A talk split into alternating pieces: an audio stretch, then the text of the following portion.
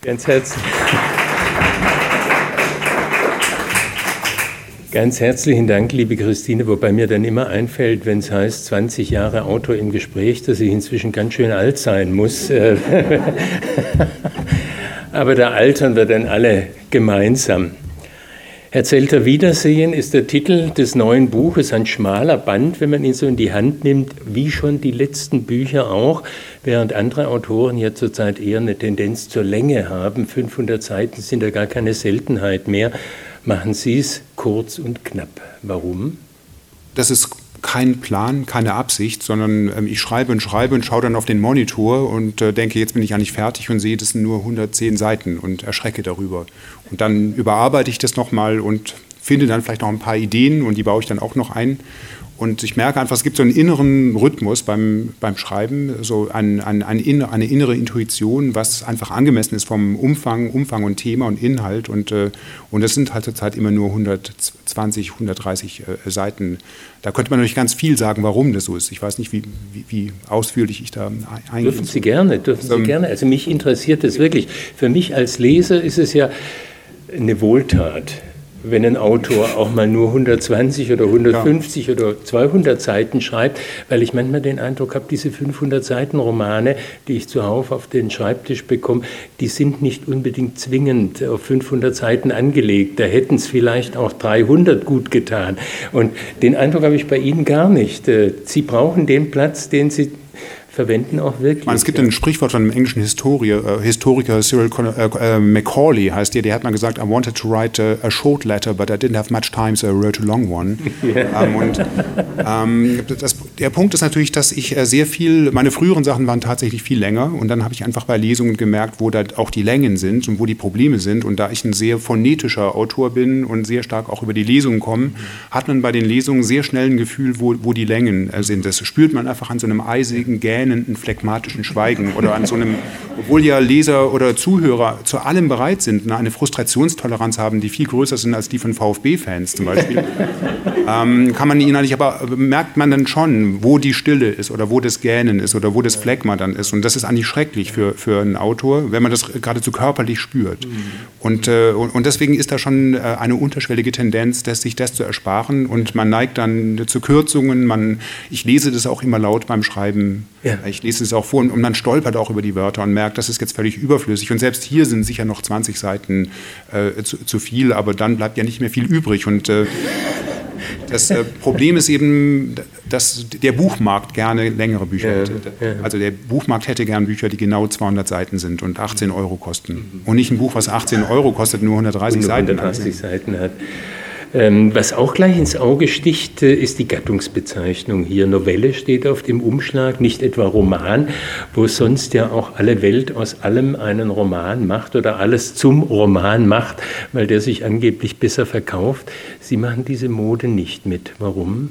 Gut, das kann man eigentlich nicht guten Gewissens Roman bezeichnen, weil ein Roman äh, ist einfach komplexer, viel, vielseitiger und, und die Novelle hat eben in der Regel ein Thema und hat sehr viele Wendepunkte und äh, mit, mit sehr viele Peripetien und äh, formal ist es einfach eine Novelle und, und ich hätte einfach ein sehr schlechtes Gefühl, ähm, da so ein Etikettenschwindel zu machen. ehrlich sein, nicht Etikettenschwindler. Obwohl ich eigentlich nicht sehr ehrlich bin, denn ähm, es geht ja meistens ums Lügen, auch in meinen Büchern und selbst in meiner Doktorarbeit. Ähm, sinnhafte Fiktion in Wahrheit. Aber, aber in dem Fall habe ich da einfach auch kein, äh, kein gutes Gefühl. Und äh, also ich glaube, dass Understatement manchmal auch besser ist als Overstatement. Und finde Novelle als Bezeichnung auch absolut richtig in dem Fall. Es ist wirklich eine größere Erzählung, aber eine, die sich auch in einem Zug noch durchaus lesen lässt. Also es spricht wirklich vieles dafür zu sagen, dies ist eine Novelle und nicht zu behaupten, dies ist ein Roman, nur viele Kollegen oder andere Verlage machen das anders, weil der Roman sich angeblich besser verkauft. War es denn schwierig im Verlag, äh, die Novelle durchzusetzen? Nee, gar, gar nicht so schwierig. Aber, aber, natürlich spüre ich schon, dass, äh, dass von der Kalkulation hier das dann ein Problem wird. Also dass der Verlag dann genau überlegen muss, wie machen wir das jetzt? Ähm,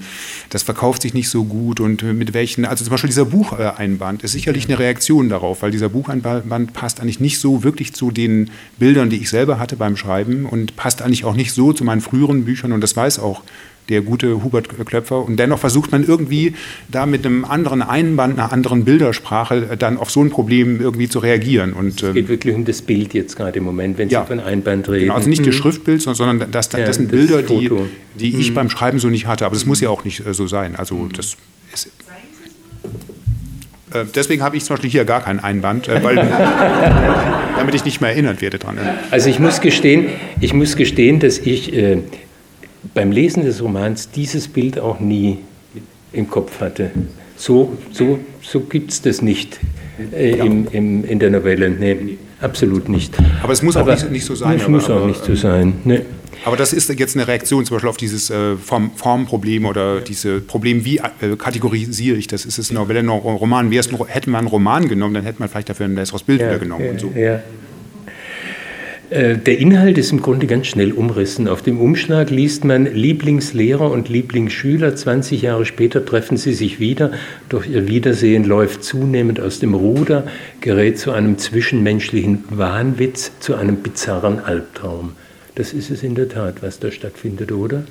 Äh, ja, wobei Albtraum hört sich jetzt so ein bisschen reißerisch an, aber ich muss sagen, es ist wirklich, es ist ein Albtraum. Also es ist jetzt nicht in, in einem metaphorischen Sinne, in einem hyperbolischen Sinne gemeint, sondern ähm, was da passiert, träumt eigentlich jemand. Oh Gott, das darf man ja gar nicht.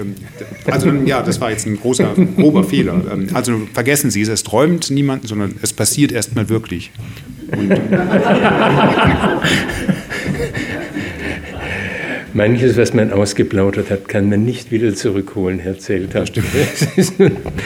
macht nichts. Also, dass ehemalige Schulklassen, äh, so Abiturjahrgänge, sich nach 20, 30 Jahren wiedersehen, gibt es ja Land auf, Land ab, das kennt man, aber darum geht es hier jetzt nicht. Ihre Konstellation ist wirklich eine andere.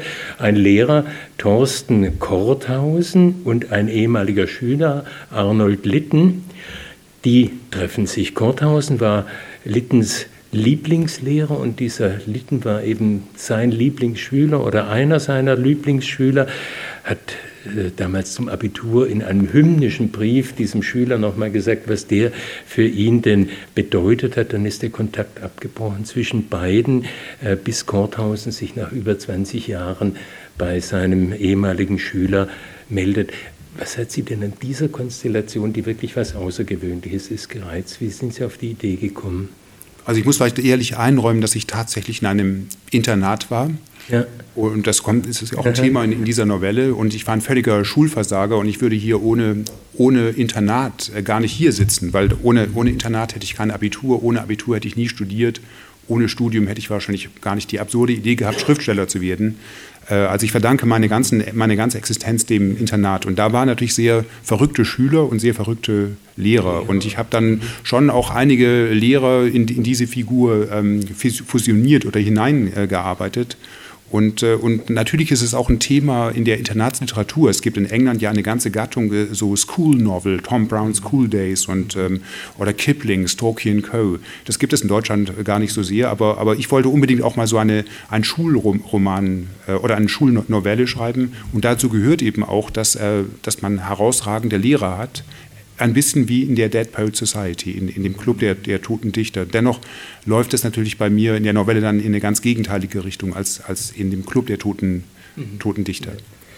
Ich dachte, so wie Sie Ihren Korthausen beschreiben, auf einer Staatsschule hätte der so seine Probleme gehabt. Also von daher denke ich, er ist im Internat gut platziert und hatte schon die Vermutung, dass es vielleicht bei Ihnen eigene Erfahrungen gibt mit Lehrern, die Sie dann zu einer solchen Figur wie Korthausen verdichten konnten. Ja, also ich war von der fünften bis zur 13. Klasse im Internat. Ich kam mit zehn Jahren hin und mit 19 Jahren äh, habe ich ja, also da können Sie schon ablesen, dass ich sogar noch ein Jahr wiederholen musste. Äh, trotz Internat. Äh, das, ja, und, aber die, natürlich ist das nur eine Ebene. Also, also die andere Ebene, ich habe bei, keine, bei keinem Text, den ich geschrieben habe, so sehr an, an Kafka gedacht wie bei diesem ähm, Text. Mhm. Weil es gibt diese wunderbare ähm, Erzählung von Kafka, das Urteil. Und ich weiß nicht, ob Sie das kennen, aber da geht es um einen Sohn, der eben ähm, für seinen Vater alles macht und der ein mustergültiges Leben führt und das Geschäft weiterführt, als der Vater älter wird. Und er pflegt sogar den Vater. Und dann gibt es einen Freund, der in Petersburg lebt, dessen Leben völlig misslungen ist. Und dann plötzlich aus dem Nichts sagt der Vater, er ist eigentlich fast schon im Sterben, ja, dieser komische Freund von dir, das wäre ein Sohn nach meinem Herzen gewesen, das wäre ein Sohn nach meinem Geschmack gewesen. Und, und der, äh, der äh, äh Georg heißt der, glaube ich, ist dann völlig fassungslos. Und, und dann sagt der Vater, und dafür verurteile ich dich jetzt zum Tod durch Ertrinken. Und der Sohn läuft also auch runter zum Fluss und ertränkt sich dann. Und, äh, und hier passiert natürlich etwas, dass da einer seinen Lehrer total idealisiert ähm, und sogar wegen ihm nach dem Abitur studiert, Germanistik studiert, immer diese, diese Komplexe hat, dass er eigentlich diesem Lehrer was beweisen muss. Und, äh, und da ist ein Studium allein nicht genug, sondern er muss dann gleich auch noch promovieren und habilitieren. Und er ist also dann nach 20 Jahren sogar Germanistikprofessor und kommt jetzt scheinbar in dieser überangepassten, perfekten Form wieder zurück zu diesem Treffen. Und dann stellt sich halt heraus, dass der Lehrer das gar nicht von ihm gewollt hat und dass das nur eine völlig absurde Projektion war oder, oder dass man damit eine riesen Fehlentscheidung eigentlich gefällt hat. Und das ist jetzt ein Element von Kafka, aber es sind viele ja. andere Elemente, ja, die ich äh, von Kafka immer im, im, Kopf hatte. Und deswegen passt eben genau dieser Einwand überhaupt nicht. Also, mhm. Also, weil das mhm. hat nichts mit Kafka zu tun, sondern eher mit Stephen King vielleicht. Oder aber bevor wir auf die Problematik, die Sie gerade angesprochen haben, mit Verweis auf Kafka zu sprechen kommen, glaube ich, sollten wir uns mal mit diesem Lehrer und der Schulsituation zunächst mal beschäftigen, wobei Sie da ähm, einen schönen Kniff machen. Ähm, Arnold Litten fährt nicht allein. Also die beiden kommen überein, Korthausen und äh, Litten, wir treffen uns wieder. Korthausen lädt ein und ähm, Arnold Litten bringt seine Freundin Anna mit. Und mit der sitzt er nun im Auto und erzählt ihnen von diesem Lehrer. Irgendwie muss das ja auch zur Sprache kommen, was er damals mit ihm äh, erlebt hat und was das für ein Lehrer war. Und ich finde, das sollten Sie uns ein Stück mal lesen. Ja? Was ist Korthausen für ein Lehrer gewesen? Wie war die Schulsituation? Also ich sollte vielleicht vor, vorweg schicken, dass die Erzählzeit und die erzählende Zeit die erzählende Zeit und der erzählte Zeit quasi identisch ist. Also es dauert etwa drei Stunden, dieses Buch zu lesen und es sind etwa drei bis vier Stunden äh, Zeit, die in dem Buch erzählt wird. Und äh, diese Autofahrt ist jetzt nur, hat eigentlich auch die Funktion der Rückblende. Also diese Schulzeit wird im Sinne von Rückblenden erzählt und, und da lese ich jetzt etwa mal zehn Minuten. Also Arnold reiste mit dem Auto, Anna, seine Freundin, an seiner Seite. Sie fahren gemeinsam zu Korthausen. Er erzählte ihr, so wie er schon lange nicht mehr erzählt hatte, was Korthausen für ein Lehrer gewesen war, unter welchen Umständen er seine Klasse, und das war eine wirklich schwierige Klasse, übernommen hatte, dass das keine gewöhnliche Schule gewesen war, die er besucht hatte, sondern ein Internat, in dem sich die aberwitzigsten Schüler versammelt hatten, Schulversager, Scheidungskinder, Mathematikverweigerer und, und, und. Schüler, die für die Ausnahmen bestimmt waren und für keine Regel. Alles ausnahmebedürftige Wesen, die nur in Ausnahmen existieren konnten, an einem Ausnahmeort wie an dieser Schule. Ihr aller Schreckwort hieß Staatsschule. Nicht Internat, denn man war ja schon im Internat, sondern Staatsschule. Wenn ein Schüler völlig aus dem Ruder lief, dann drohte man ihm mit der Staatsschule. Wenn du jetzt nicht parierst, dann kommst du eben in die Staatsschule. Das klang wie Straflager Sibirien oder das Ende aller Möglichkeiten und Unmöglichkeiten, zumindest das Ende aller Ausnahmen. Der Ausnahmelehrer Korthausen kam also an eine Ausnahmeschule voller Ausnahmeschüler. Er kam direkt von der Staatsschule und das machte ihn zunächst einmal gefährlich oder zumindest verdächtig. Warum sollte ein Staatsschulenlehrer freiwillig an eine solche Schule kommen? Ob dieser Mensch völlig wahnsinnig ist oder, oder ahnungslos? Doch er wollte tatsächlich zum neuen Schuljahr kommen. Er kam im Gefolge zahlreicher Umzugswagen, die man vor seinem Haus gesichtet hatte. Sie kamen von weit her, aus Hamburg und aus anderen Städten des Nordens. Ein ganzer Lastwagen war, war anscheinend nur für den Transport seines Weinkellers bestimmt. Und das machte Eindruck. Da kommt ein Lehrer mit rollenden Weinkellern, spezial gekühlt, Lastwagenladungen ausgesuchter Weine. An einem Montag stand er dann vor seiner neuen Klasse, vor lauter ausnahmebedürftigen Schülern. Eine Ansammlung von Aufsässigkeit und Lustlosigkeit. Und man ließ ihn zugleich ins Leere laufen. Die Klasse, die Klasse, sie ignorierte ihn, so wie man jeden neuen Lehrer erst einmal ins Leere laufen ließ. Zwei Schüler spielten Schach, andere Poker oder Skat, wie in einer Bahnhofskneipe. Da kommt einer rein und glaubt, das sei von irgendeiner Bedeutung. Man müsse sogleich aufschauen und ihn begrüßen, doch die Klasse, sie ignorierte ihn. Er öffnete das Fenster und stellte sich vor. Korthausen, Thorsten Korthausen. In einem nasalen norddeutschen Akzent, wie, wie ein Hals-Nasen-Ohrenarzt, der einen ins Sprechzimmer ruft. Und er wollte dann mit dem Deutschunterricht beginnen, nur dass man ihn völlig ignorierte. Höchststrafe für jeden neuen Lehrer.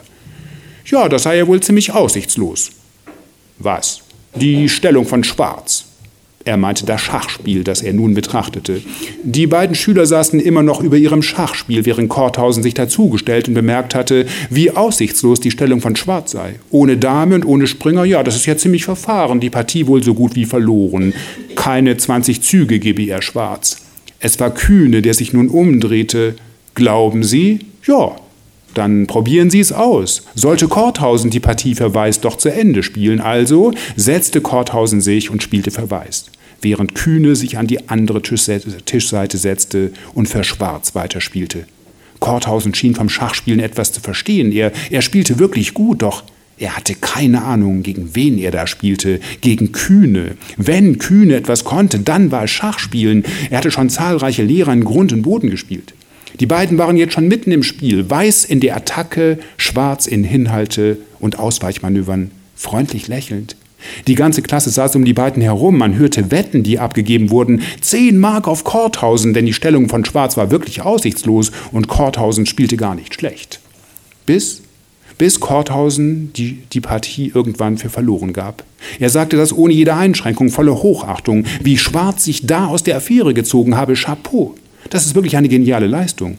Die beiden Deutschstunden waren jetzt schon vorbei, doch alle saßen sie noch um das Schachspiel versammelt. Korthausens hanseatischer Tonfall war im ganzen Klassenzimmer zu hören. Was da gerade passiert sei, mit welcher Taktik Schwarz eine aussichtslose Partie noch gedreht habe, genial, atemberaubend, fulminant. In den folgenden Deutschstunden wollten nun auch die anderen Schüler Schach spielen oder, oder sich gegenüber Korthausen in irgendeinem Spiel beweisen. Ein, ein regulärer Deutschunterricht fand gar nicht statt. Überall Schach- oder Mühlespiele und Schach- und Kartenspiele. Oder wenn keine Spiele, dann, dann Fragen der Schülermitbestimmung oder des schlechten Schulessens. Und, und Korthausen schien in all diesen Fragen ein veritabler Ansprechpartner eine Art Beistand oder Rechtsanwalt, allein schon durch seinen aufmunternden Akzent, der zunächst einmal niemanden abwies, sondern im Gegenteil an die Hand nahm. Nur zu oder aber ja oder gerne. In dieser Art sprach er. Hin und wieder stellte er Bezüge zur Aufklärung und zum Sturm und Drang her. Doch diese Einschübe waren nur, nur nebenbei, eingerahmt von Schachfragen oder, oder Schülervollversammlungsfragen. Man bemerkte diese Ausflüge kaum. Ja, das ist ja fast ein wenig wie bei Prometheus. Was? äh, Prometheus. Wer?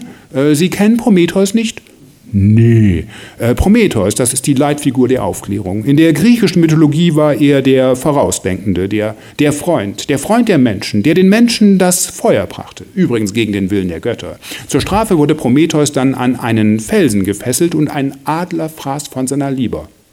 Ja, warum denn gerade von der Leber? Ja, weil die Leber so ein besonders empfindliches Organ sei, so Korthausen. Er habe es selbst mal erlebt.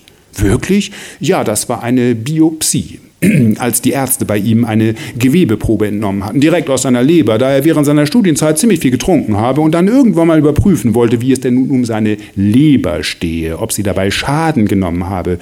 Die Schüler waren jetzt wirklich beeindruckt. Ein Lehrer, der früher einmal über alle Maßen getrunken hatte, so viel getrunken, bis er sich irgendwann mal fragte, ob die Leber dabei Schaden genommen habe. Mit welcher Selbstverständlichkeit er das erzählte während Korthausen immer noch von Prometheus sprach. Doch, doch die Klasse, sie wollte jetzt nur noch eines wissen, wie diese Biopsie damals ausgegangen war.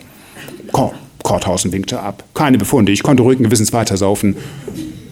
Ruhigen Gewissens weitersaufen, das war wirklich beeindruckend. Allein schon der schnoddrige Tonfall, dem er da sagte, ruhigen Gewissens weitersaufen. Im Herbst kam dann die erste Klassenarbeit die erste Klassenarbeit. Hier modert Nitolus jungfräuliches Gesicht, der durch den Tod gewann. Er wurde Staub aus nichts. Ein Epigramm von Lessing erörtern Sie. Von allen Seiten die Proteste der Schüler. Epigramm? Ja, ein Epigramm. Was da sei ein Epigramm? Ja, das ist ein Kurzgedicht. Was? Ein Kurzgedicht mit Pointe. Die Schüler waren ratlos. Kurzgedicht mit Pointe? Ja. Also erklärte Korthausen das, ein Epigramm sei dem Wortsinn nach eine Aufschrift. Jede Form von Aufschrift. Auf Gebäuden oder Weihnachtsgeschenken oder Denkmälern oder eben Grabinschriften, die irgendwann mal zu Grabgedichten wurden. Hier modert Nitulus, das ist ein Grabgedicht, der wurde Staub aus nichts, das ist die dazugehörige Pointe. Grabgedicht mit spitzenden Pointe, erörtern Sie. was da soll. Ja, das ist eine Klassenarbeit. Ja, man verstehe ja kein Wort. Was verstehen Sie denn daran nicht? Ja, das Wort äh, Nitolus, was ist das? Ein nichtiger Mensch. Ein nichtiger Mensch? Ja, ein Nichts. Was? Ein Nichts. Arnold gab sein Bestes, während andere Schüler bereits zu einer ersten Zigarettenpause aufstanden oder Schach spielten. Arnold aber schrieb und schrieb, als wollte er beweisen, dass man durchaus über ein solches Epigramm einige schreiben kann, bis er die Arbeit irgendwann abgab.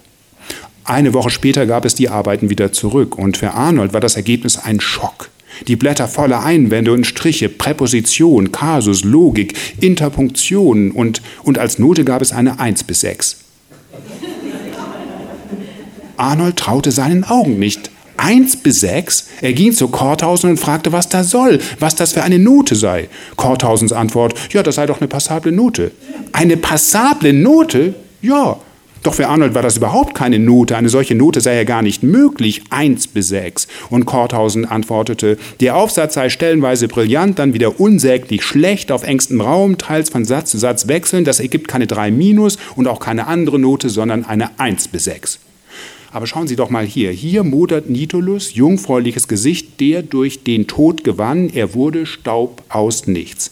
Das heißt also, dass dieser Mensch so nichtig ist, ohne irgendeine Besonderheit, ohne irgendeine Eigenschaft, dass er durch den Tod nur noch gewinnen kann. Denn jeder Tod ist für einen solchen Menschen ja noch irgendein Ereignis, oder? Dieser Gedanke war anscheinend eine Eins. Der nächste Satz war dann wieder eine Sechs. Deshalb die Note 1 bis 6 wobei die anderen Schüler noch viel schlimmere Noten bekamen. Ihre Blätter glichen einem Gemetzel. Hier mordet Nitulus mit jungfräulichem Gesicht. So hatte ein Schüler diesen Satz verstanden. Hier mordet und und dementsprechend in seinem Aufsatz darüber geschrieben. Warum Nitulus mordet und dazu noch mit jungfräulichem Gesicht mordet. Und Korthausens Kommentare dazu waren in der Tat Morde. Ja, so viel zu den So viel mal. Ich hatte ja.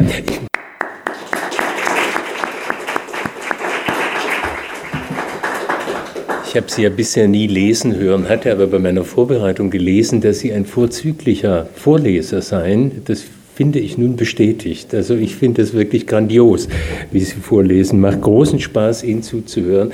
Jetzt haben wir diesen diesen Korthausen ja ein bisschen schon kennengelernt. Äh, die Klassenarbeit 1 bis 6 ist toll und sein Leitsatz, äh, schreiben Sie, sei gewesen, vergessen Sie alles, was Sie bisher gelernt haben. Es ist ein Lehrer gewesen. An einer Stelle heißt es, dass fast jede Unterrichtsstunde mit ihm wie ein Paukenschlag gewesen sei, ein Überraschungskuh, eine Neuerfindung seiner selbst oder irgendeines Teiles von der Welt.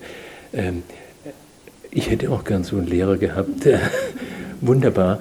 Und Sie hatten welche, die in so eine Figur einfließen konnten? Ja, eigentlich nur solche Lehrer. Das waren alles, also ich konnte also fast all meine Bücher drehen sich ja irgendwie um die Schule. Das ist für mich eine sehr dominante Erfahrung. Äh, es gibt äh, einen englischen Autor, Cyril Connolly, der äh, schrieb ein Buch Enemies of Promise und, und er war auch im Internat zusammen mit George Orwell und er gebraucht diesen Begriff der permanenten, permanenten Adoleszenz. Das heißt also, wenn man im Internat war, lebt man in einer permanenten Adoleszenz. Diese Erfahrung ist so extrem, im Guten und im Schlechten, dass man das nie mehr loskriegt und man sein Leben lang davon irgendwie beherrscht ist. Und das beste Beispiel ist zum Beispiel Prince Charles. Charles. Also der ist so traumatisiert von Gordonston, dass das mit der Lady Diana überhaupt nicht gut gehen konnte. Also, und äh, so bin ich natürlich auch in so einer permanenten Adoleszenz und solche Lehrer gab es natürlich in, in, in der Tat. Und natürlich hätte man gerne solche Lehrer, wo, wobei ich glaube auch das Oberschulamt hätte heute gerne solche Lehrer. Also diese Figur ist natürlich auch sehr ambivalent, weil einerseits ist es natürlich großartig, aber andererseits bietet ja dieser Lehrer genau das, was heute auch äh, zunehmend gefragt mhm. ist. Und, und nicht nur bei Lehrern, sondern auch bei Ärzten. Also ein, es gibt ja auch ein Hirschhausen, so wie es ein Korthausen gibt. Und, ähm, also, dann, ja, aber man kann jedenfalls, so wie Sie ihn jetzt gerade geschildert haben, auch in dem, was Sie vorgelesen haben, man kann ungeheuer nachvollziehen, dass er im Grunde Fans gewonnen ja, hat unter den Schülern, dass, dass die begeistert waren von ihm, absolut.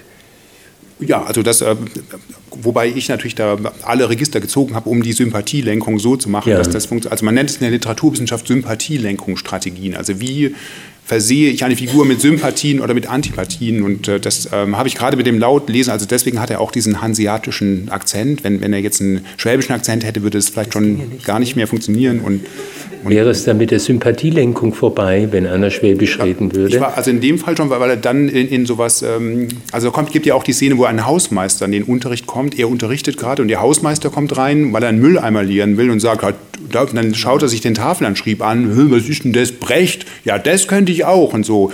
Ja, bitte, dann kommen Sie nach vorne. Warum tun Sie es da nicht? Warum unterrichten Sie da nicht? Das Klassenzimmer gehört Ihnen. Und, äh, und dieser Kontrast zwischen schwäbischen Hausmeister und diesem hanseatischen Lehrer äh, würde nur, funktioniert nur so, dass, dass der Korthausen eben auch aus Hamburg kommt und Sie haben vorhin schon angedeutet, Arnold hat nur Deutsch studiert wegen seines Lehrers, aus Liebe zum Fach auch, aber als Hommage an seinen Lehrer, ähm, hat gemerkt, dass er vieles erst werden muss, was Korthausen ihm schon zugetraut hat vorher. Also im Nachhinein fand er die Noten, er hat sich ja ganz absurde Noten einfallen lassen. Das also genau, also Noten haben ja was wahnsinnig Rigides und deswegen, das bricht er auf, diese Rigiditäten der Note 1 bis 6. Damit äh, verwirrt er den Schülern, aber er, er führt eigentlich das ganze Benotungssystem unseres Schulsystems ad absurdum, weil, weil er eben, eben dieses Rigide aufbricht und äh, dann, danach gibt er ihm dann immer bessere Noten und irgendwann ist er dann bei der Note 1 angelangt und dann gibt er ihm sogar noch eine 1 plus und dann eine 1 plus plus minus einen plus Abzug wegen kleinerer formaler Verstöße.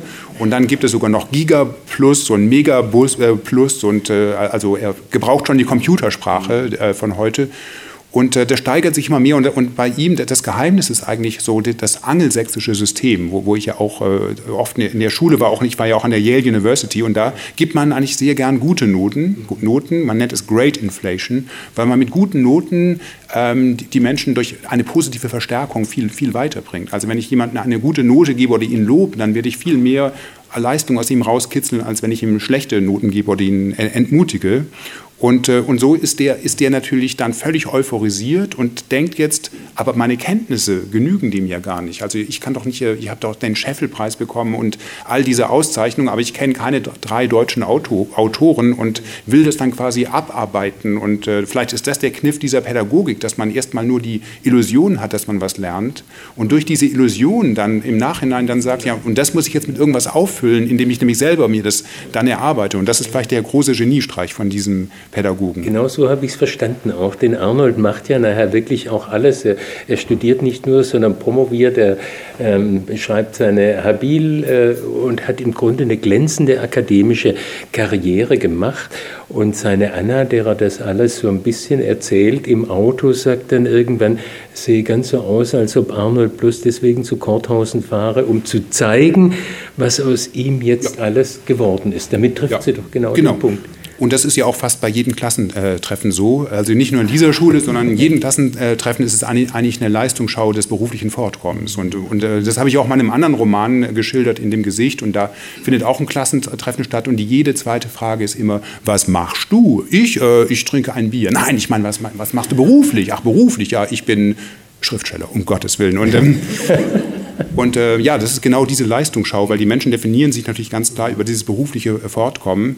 Und er macht das, äh, deswegen hat er ihn auch 20 Jahre nicht gesehen, weil, weil er glaubt, ich muss ja erstmal was bieten, ich muss erstmal zu dem werden, der ich ja damals gar nicht war. Und jetzt bin ich ja schließlich dieser Mensch geworden und jetzt kann ich mich äh, getrauen, ihn wiederzusehen. Und genau deswegen läuft das Wiedersehen dann auch aus dem Ruder. Genau, darin steckt ja der Keim äh, für diesen bizarren Albtraum, äh, von dem die Rede ist auf dem Umschlag. Denn auf Korthausens Seite findet ja was ganz Ähnliches statt. Er hat ja so ganz ähnliche Gedanken. Letztlich, er hat angekündigt, noch viele Gäste einzuladen, vorwiegend zunächst mal Lehrer, Kollegen aus seiner jetzigen Schule.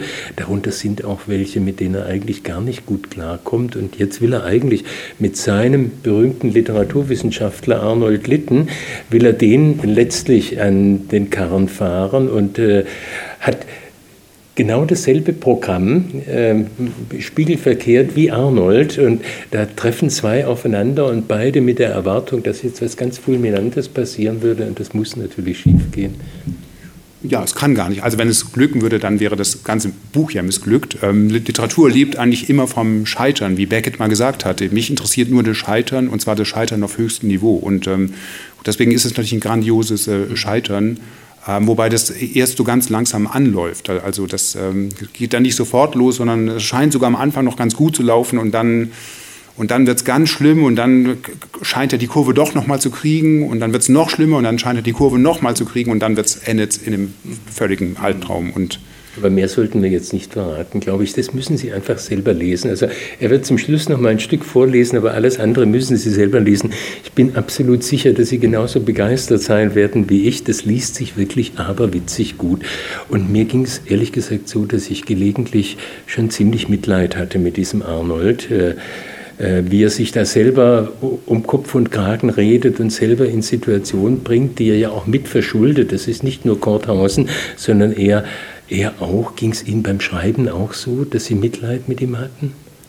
Ja, auf jeden Fall. Also, ja, schon. also nicht nur nicht Mitleid, ja auch Mitleid, aber, aber auch so, das, das, es ist natürlich ein Buch auch über mich, das kann man ja gar nicht, gar nicht leugnen. Der Arnold ist schon äh, jemand, jemand wie ich, der mhm. hat ja eine ähnliche Biografie. Also der Arnold, der, der war in Heidelberg und in Harvard und ich war in Tübingen und in Yale. Also das ist, ist ja eigentlich auch schon ziemlich offen, offensichtlich und das ist schon, äh, alle Bücher, die ich schreibe, da steckt ja auch viel von mir drin. Wobei dann wäre es ja Selbstmitleid und das ist ja eine eine Schande eigentlich, darf man gar nicht sagen, aber äh, nicht, nicht direkt Mitleid, aber man fiebert schon sehr mit. Man sieht äh, sich selber oder man sieht äh, den Arnold wirklich in ganz großen Schwierigkeiten und, und, und sieht, äh, ja, wo da, er da hineingerät. Und ähm, vielleicht können wir später auch noch darüber sprechen. Es ist in gewisser Hinsicht auch noch eine Parabel, auch auf den Schriftstellerberuf, Beruf, auf einer anderen Ebene noch. Aber ich weiß nicht, ob wir da jetzt schon drüber reden sollen. Oder Können wir gerne auch jetzt machen, ja.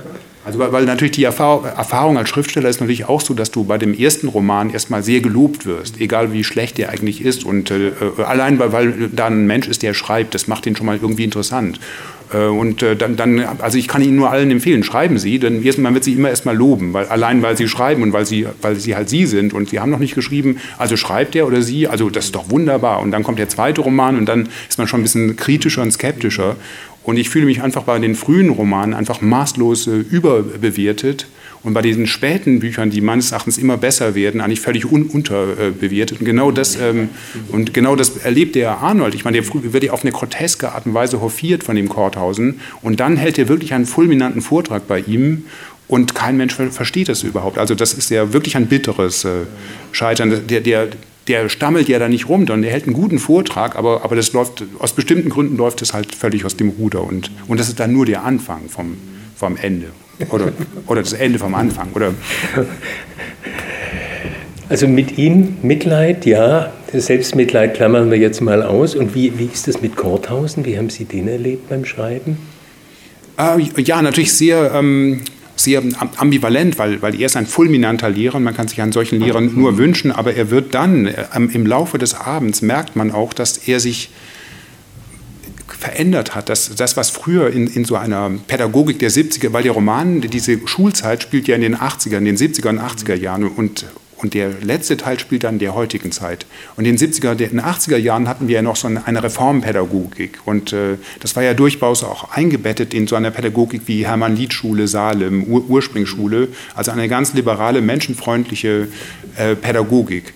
Und diese Pädagogik verkörpert er immer noch an dem Abend, wo die sich wieder treffen. Aber es ist gepaart auch jetzt mit ganz modernen Versatzstücken, so aus dem Internet und Evalu Evaluationspraxis und PISA und Bologna und all das, was eben heute da, dazugekommen ist. Und da braucht man solche Lehrer wie Korthausen. Aber zugleich ähm, ähm, ändert er sich dann auch sehr, weil er diese humanistischen Ideale wie Sturm und Drang und Aufklärung, wo am Anfang noch davon die Rede ist, das trägt er dann selber zur Grabe, weil, weil es ist vielleicht so, er hält den Vortrag und es werden schon Kameras aufgestellt und es kommt alles ins Netz, live, sodass die ganze Community das miterleben kann. Deswegen ist der Scheitern von dem Arnold dann ganz bitter, weil das, das sind ja die stammelnden Auslassungen eines Hochschulprofessors ähm, und das wird im ganzen Netz äh, äh publik und ähm, ich habe den Eindruck gehabt beim Lesen, dass dieser Korthausen am Ende doch ähm, so sehr in seiner Lehrerrolle ähm, auch nach wie vor ist, dass Arnold Litten es überhaupt nicht schafft aus der Schülerrolle. Ja, genau, er kommt, kommt ja gar nicht raus. Er, er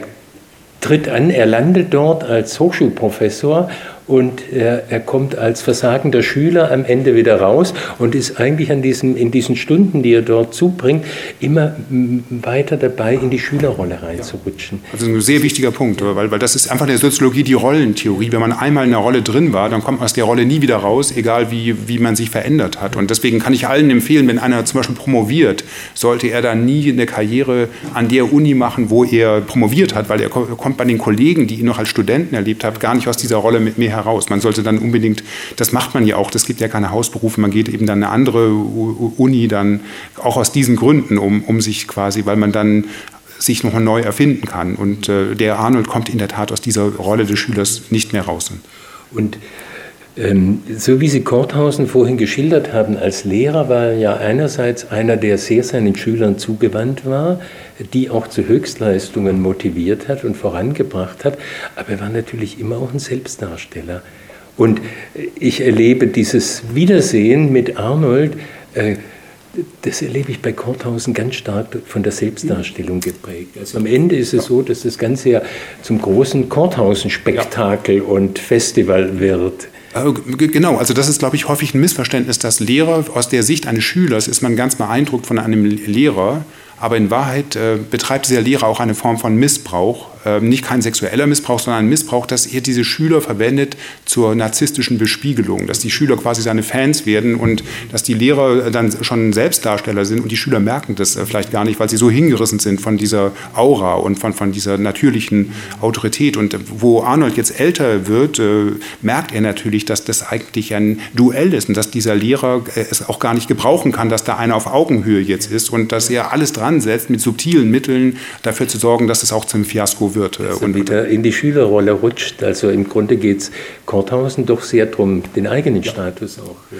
zu zementieren. Also das ist einerseits so eine, eine individuelle Ebene, aber dann auch diese gesellschaftliche ja. Ebene, dass, dass natürlich von den 70er Jahren nach heute haben wir einfach diesen Übergang von dem Lehrer von dem Club der toten Dichter, das ist noch mhm. diese Reformpädagogik der 70er Jahre, aber diese Hirschhausens, das sind keine Reformpädagogen, sondern das sind genau diese Selbstdarsteller, die, die äh, einfach sich da narzisstisch spiegeln und ihren Beruf neu erfinden und am Ende sagt Korthausen sogar, äh, sagen also auch Lehrer und Kollegen und Elternvertreter sind ja da, das sind Jahrhunderte von Menschen bei dieser Party und dann sagen auch manche Mütter, die den erlebt haben, also so einen fantastischen Lehrer, der müsste eigentlich ins Fernsehen und so und, äh, und dann, äh, ja, der hat glaube ich sogar schon einen Vertrag bei zwei Sendern, das ist ja Wahnsinn, doch, doch, der kommt ins Fernsehen und, und dann sagt er mal so, äh, gibt es sogar das Gerücht, er will sogar das Fach Deutsch abschaffen. Ja, aber warum denn? Es langweilt ihn nur. Er will lieber seine eigenen Fächer. Also er will auch das alles zu Grabe tragen, was äh, er eigentlich früher verkörpert hat. Und genau das passiert auch heute. Wir, wir reden heute die ganze Zeit von Bildung und tragen die Bildung zu, zu Grabe. Ich könnte mir ja vorstellen, Sie haben vorhin auch auf, auf persönliche ähm, Verbindungen, Ähnlichkeiten, Bezüge äh, zu Arnold äh, abgehoben. Ich könnte mir ja vorstellen, dass einer wie Arnold Litten ähm, nach diesem Fiasko, das er da erlebt, äh, bei diesem Wiedersehen mit Korthausen, alles hinschmeißt, die ganze mhm. akademische Karriere an den Nagel hängt. Also so, ja, wenn man sich ein bisschen in ihn reinversetzt, ist es absolut denkbar im Grunde dasselbe, was Sie damals gemacht haben, ähm, die akademische Karriere irgendwann mal völlig an Nagel gehängt haben. Sie haben sich ja 1997 verabschiedet aus der akademischen Karriere, hatten sich gerade als Oberrat beworben in Tübingen. Also eigentlich, naja, alles hat darauf hingedeutet, dass Sie irgendwann doch eine ordentliche Professur kriegen und dann schmeißen Sie den ganzen Bettel hin und entschließen sich, Schriftsteller zu werden. Was, was steckte bei Ihnen damals dahinter? Also diese Ratstelle, die hat man mir sogar wirklich angeboten, das war sogar in Stuttgart. Ja. Und dann hatte ich so, als man die mir angeboten hat, konnte ich das gar nicht glauben, weil ähm, mhm. bei der Bewerbung wusste ich schon, ich will das eigentlich nicht, ich will eigentlich schreiben und ich will nicht an der Uni bleiben. Aber ich hatte nicht den Mut, ähm, diese Bewerbung zurückzuziehen und äh, sollte dann noch einen Vortrag halten in englischer Sprache, den ich gar nicht äh, ernsthaft vorbereitet habe. Und gerade genau deswegen war der so gut, äh, dass man mir sogar, also ich habe mich eigentlich nur für eine Assistentenstelle beworben und dann habe ich dann in den äh, Gesprächen danach, nach dem Vortrag gesagt, ach wissen Sie was, ich hätte eigentlich lieber eine Ratstelle. Dann hat man mir die auch noch angeboten. Und ähm, und dann hatte ich quasi auch so eine Art gesundheitlichen Zusammenbruch. Ich hatte einen, einen Lungenriss, kam ins Krankenhaus in die Schillerhöhe, wurde da operiert und das war auch wirklich, ich brauchte diese Krankheit oder diesen Zusammenbruch, um da überhaupt irgendwie rauszukommen, weil ich nicht den Mut hatte, irgendjemand von meinen Kollegen zu erklären, dass ich Schriftsteller werden will. Also weil das ja so absurd ist, zu sagen, ich will Schriftsteller werden, das kann man gar, gar, gar niemandem sagen. Also niemand von den Kollegen, selbst wenn man Literaturwissenschaftler ist. Also das war damals so diese Paradoxie. Man ist Literaturwissenschaftler, aber verachtet den, den real existierenden Schriftsteller. Und ich wollte halt einer werden und und kam dann mit Ach und Krach da irgendwie raus und war dann erstmal so, so erleichtert, von der Uni wegzukommen. Und was mich an der Uni. War das denn vorher so ein Automatismus? Also, wenn man sich Ihre Biografie anschaut, da, da ist das Studium, also Sie haben über Schule ja erzählt, aber dann ist das Studium, das Sie absolviert haben in Tübingen, dann haben Sie promoviert in Tübingen, dann sind Sie nach Yale gegangen und haben da vergleichende Literaturwissenschaft äh, unterrichtet, dann wieder zurück, Dozent für Anglistik in Tübingen. Also es hätte ja viele Stellen gegeben im Verlauf dieser Karriere, wo Sie hätten sagen können, nee, das mag ich nicht. Äh, die ging ja scheinbar ganz geradlinig.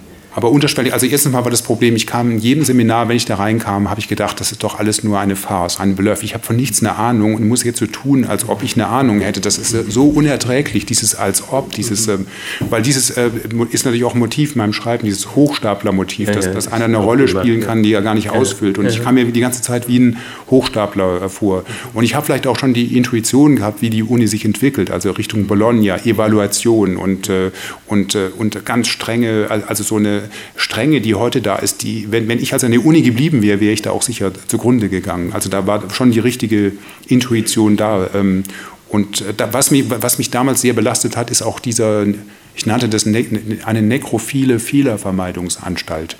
Ähm, also nekrophil ist ein Begriff von Erich Fromm und, und, er meint damit jetzt nicht die Liebe zu Leichen, sondern eher so eine, so eine naserümpfende Art, aus allem Lebendigen was Totes zu machen, so einen ganz toten, langweiligen, inhaltsleeren Diskurs. Und mein Problem war, ich schreibe über Oscar Wilde und über, über Harold Pinter, über großartige Autoren und musste jetzt diese, diese wunderbare Sprache in eine völlig tote, langweilige, nichtige, unverständliche deutsche akademische Sprache transformieren, also eine negative Alchemie betreiben und muss aus was Bio Biophilen was völlig Nekrophiles machen. Und das muss ich quasi qua Systemnotwendigkeit haben. Also ich habe mein, zum Beispiel. Meine, ja, meine Doktorarbeit zum Beispiel, ähm, wenn da einmal das Wort äh, auftauchte, der Verfasser wird später noch zeigen, dann war das schon zu persönlich. Dann, dann hieß es schon in den Anmerkungen, bitte depersonalisieren. Und dann, und dann musste man schreiben, es wird später noch zu zeigen sein. Also immer dieser ewige Passiv. Äh, alles äh, in einer grauenhaften Sprache.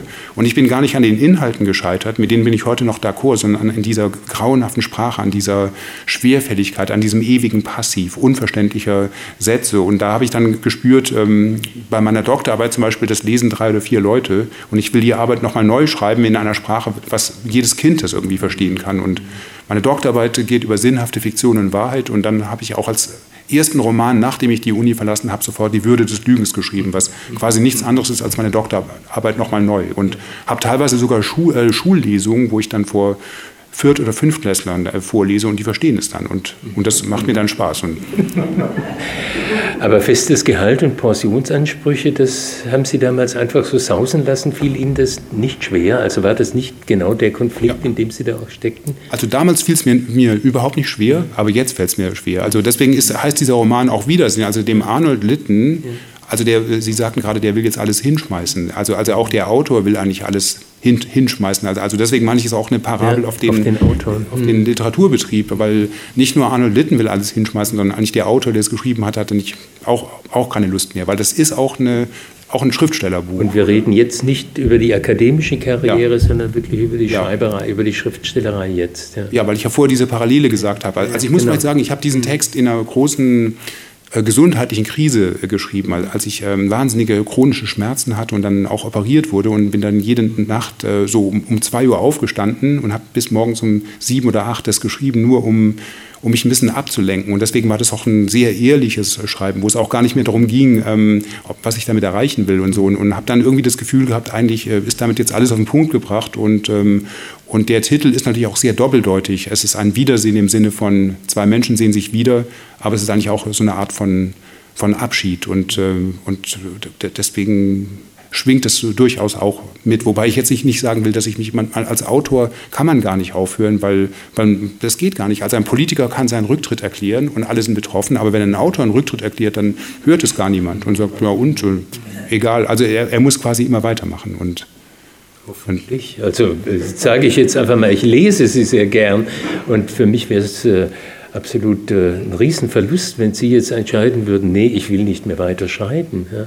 Gut, aber die Gedanken hat wahrscheinlich jeder. Ich kenne ja viele Schriftsteller und die sind natürlich alle schon sehr ähm, verzweifelt innerlich und, und, alle in so einer Situation wie Arnold Litten, dass, dass, mhm. dass da eine wahnsinnige Anpassung da ist ähm, oder eine Überanpassung sogar da ist. Und das ist ja das Leben von dem Arnold Litten, so eine, eine Ex-Post, eine retrospektive Anpassung an etwas, was er früher gar nicht war, aber unbedingt sein wollte. Und so passen sich eigentlich Autoren auch wahnsinnig an und, und das zahlt sich am Ende gar nicht aus. Also ich kenne Autoren, die schreiben fünf Jahre an einem 500-seitigen Werk und, und es verkaufen sich vielleicht 200 Bücher und das war's dann. Und ähm, also diese Verzweiflung gibt es wahrscheinlich fast bei allen Autoren, die ich kenne. Weil ich bei Ihnen bewundert habe, äh, in der Anfangsphase, welches Durchhaltevermögen Sie an den Tag gelegt haben. Also ich, ich habe, äh, als ich mir das nochmal konkret vor Augen geführt habe, gedacht, Sie müssen absolut davon überzeugt gewesen sein, dass dies genau das ja. Richtige ist. Oh, da bin ich immer noch. Also, Sie haben drei Romane schon geschrieben gehabt, offenbar während der Zeit äh, Ihrer Universitätsanstellung. Ähm, ähm, ihr, ihr Manuskript für ähm, Briefe aus Amerika an 150 Verlage geschickt und 150 Absagen gekriegt damals. Also ich hätte eine Neigung gehabt, nach der 13. schon aufzugeben, aber sie haben nach 150 Absagen immer noch weitergemacht und einen, einen tollen Dreh gefunden, äh, für sich selber mit der Situation umzugehen. Also mich hat das sehr überzeugt. Was haben Sie damals gemacht? Mit den Lesungen. Ja, halt. mit den war, Lesungen. Also das ist auch übrigens sehr, also also ich glaube, die, das Durchhaltevermögen hätte ich jetzt nicht gehabt, wenn ich eine Lesung gemacht hätte und die Leute wären alle eingeschlafen. Dann hätte ich sofort gespürt, ähm, das hat wirklich keinen Wert. Äh, aber das war eine ganz ambivalente Erfahrung. Ich habe also all diese Absage von den Verlagen bekommen, aber bei Lesungen sind, sind die Leute ähm, wahnsinnig mitgegangen. Und meine erste öffentliche Lesung hatte ich, glaube ich, 1997 in Stuttgart im Burns-Institut, äh, die Briefe aus Amerika. Und, ähm, und da habe ich dann, da war ich immer noch angestellt an der Uni und habe dann irgendwie gemerkt, ähm, äh, dass das irgendwie so eine toller Abend war, dass, äh, dass man ja, dem irgendwie folgen muss. Und äh, ich habe noch diesen Background mit der Studententheatergruppe, wo ich äh, sehr viel, wir haben in Tübingen ähm, englische und irische Autoren auf die Bühne gebracht, die Tübingen Anglo-Irish Theatre Group. Und mein meine erster Auftritt war ähm, Oscar Wilde, The Importance of Being Earnest. Und, äh, und das hat mich einfach wahnsinnig viel gelehrt, weil die Generalprobe dauerte zwei Stunden und die Premiere drei Stunden. Und eine Stunde war einfach nur Lachen und Reaktion des Publikums. Und, und da habe ich dann zum ersten Mal gemerkt, was Sprache überhaupt äh, bewirken kann und was, was gute Literatur bewirken kann. Und äh, als ich dann ein paar Jahre später diese Briefe aus Amerika gelesen habe, da war das natürlich weit von Oscar Wilde entfernt, aber ich habe ge geahnt, okay, das geht aber so ein bisschen in diese Richtung und, und das ist so ein Erlebnis, der, dem sollte man auch trauen. Und äh, dann war nicht innerlich diese Entscheidung äh, gefallen. Wer, wer lädt einen Autor ein, der kein Buch bisher veröffentlicht hat? Ähm, ja, das war so aus Neugierde, weil ich ja von der Uni äh, kam. Äh, also jeder Autor braucht ja irgendeinen Mythos, ähm, dass man sagen kann, also der Autor, der kann nicht schreiben, aber er schreibt. Oder der Autor, der ehemalige Fußballspieler, der jetzt äh, schreibt. Oder der ehemalige, der freiwillige soziale Selbstmord eines wohlsituierten Akademikers, der ohne Not die Sicherheit der Uni verlässt und sich freiwillig dem Abgrund des Schriftstellerdaseins hingibt. Also das war so die, äh, auch die Art, wie, wie ich dann angekündigt wurde von Veranstaltern. Das war so ein bisschen wie bei äh, Professor Unrat in dem ja. Blauen Engel, also persönliches Erscheinen von Professor Rath. Ähm, in, in, und so war das so persönliches Erscheinen eines ehemaligen Akademikers. Das, das war dann wirklich ähm, so auch Neugierde und, ähm, und, aus irgendwelchen Gründen hat man mich dann, dann doch eingeladen zu den Lesungen, auch ohne Veröffentlichung. Wobei interessant äh, finde ich auch, dass offenbar dann die ersten Zeitungsartikel über sie geschrieben wurden, bevor irgendeine Zeile gedruckt worden war. Also sie sind über diese Lesungen, deswegen habe ich vorhin von einer äh, tollen Idee gesprochen, sie sind über diese Lesungen offenbar so sehr zum, zum Schriftsteller dann geworden, dass sie es auch waren, ohne dass bisher irgendwas erschienen war von ihnen. Also mir war ganz wichtig, ähm, und dazu stehe ich auch heute noch, ich halte diese Verlage für was ganz Problematisches, weil sie verkörpern ähm, sehr autoritäre, kommerzielle, antiliterarische Haltungen und äh, Strukturen. Sie sind eigentlich genau das Gegenteil von dem, was Literatur sein sollte. Literatur sollte was Ungestümes, was Lebendiges, was Direktes äh, sein.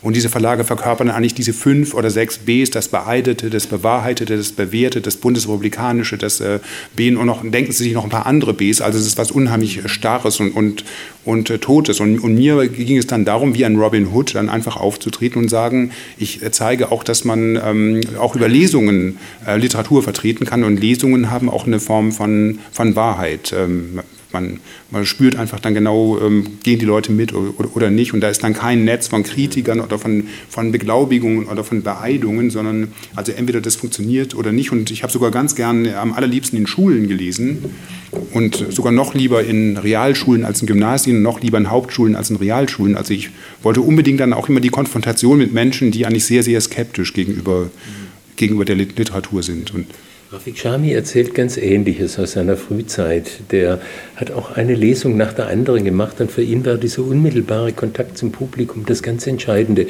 Sie haben vorhin ja auch davon gesprochen, dass Sie eigentlich jemand sind, der sehr auf das gesprochene Wort abhebt und dass Sie Ihre Texte sich selbst auch immer vorlesen beim Schreiben. Das heißt, Lesung ist für Sie eigentlich äh, die Veranstaltung, das Moment, auf das es wirklich ankommt, gar nicht so sehr das Geschriebene. Also bei, ich versuche, dass, dass da gar mhm. kein Unterschied ist. Also es gibt den Begriff von Derrida des Logozentrismus.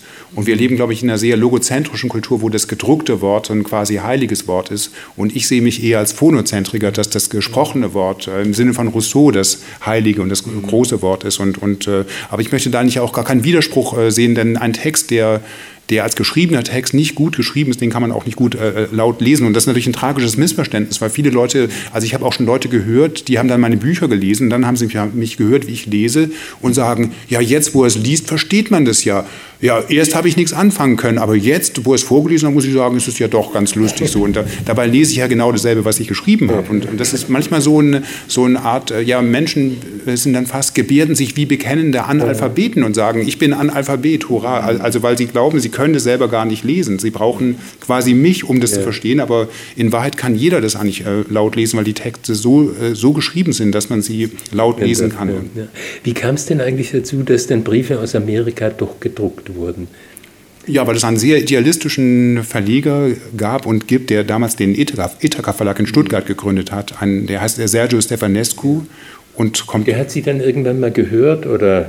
Er hat einfach gerüchteweise. Aufmerksam geworden. Also er hat von einem Tübinger, von einem damals war er noch ein Stuttgarter Lyriker Klaus Schneider und die haben zusammen in Stuttgart gelebt in einer, in einer Art WG.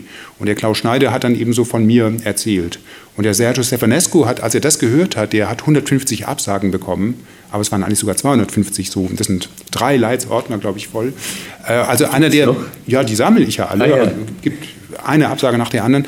Ja. Ähm, der hat halt gedacht, ein Autor, der so viele Absagen bekommt, der muss entweder katastrophal schlecht schreiben oder sehr gut. Und dann wurde er neugierig und hat dann mal die Briefe aus Amerika gelesen und fand es dann sehr, sehr interessant und wollte daraus unbedingt ein Buch machen. Der Haken war, das war nur damals gar kein Verlag und er hatte auch kein Geld und dann ist er sogar so weit gegangen, dass er sich überlegt hat, wo kann ich Geld leihen und wo wollte dann sogar nach Rumänien gehen, um, um da Geld auszuleihen, um für einen deutschen Autor in Deutschland, in diesem reichen Land, dann ein, ein Buch zu verlegen. Also da war so ein, ein Idealismus da.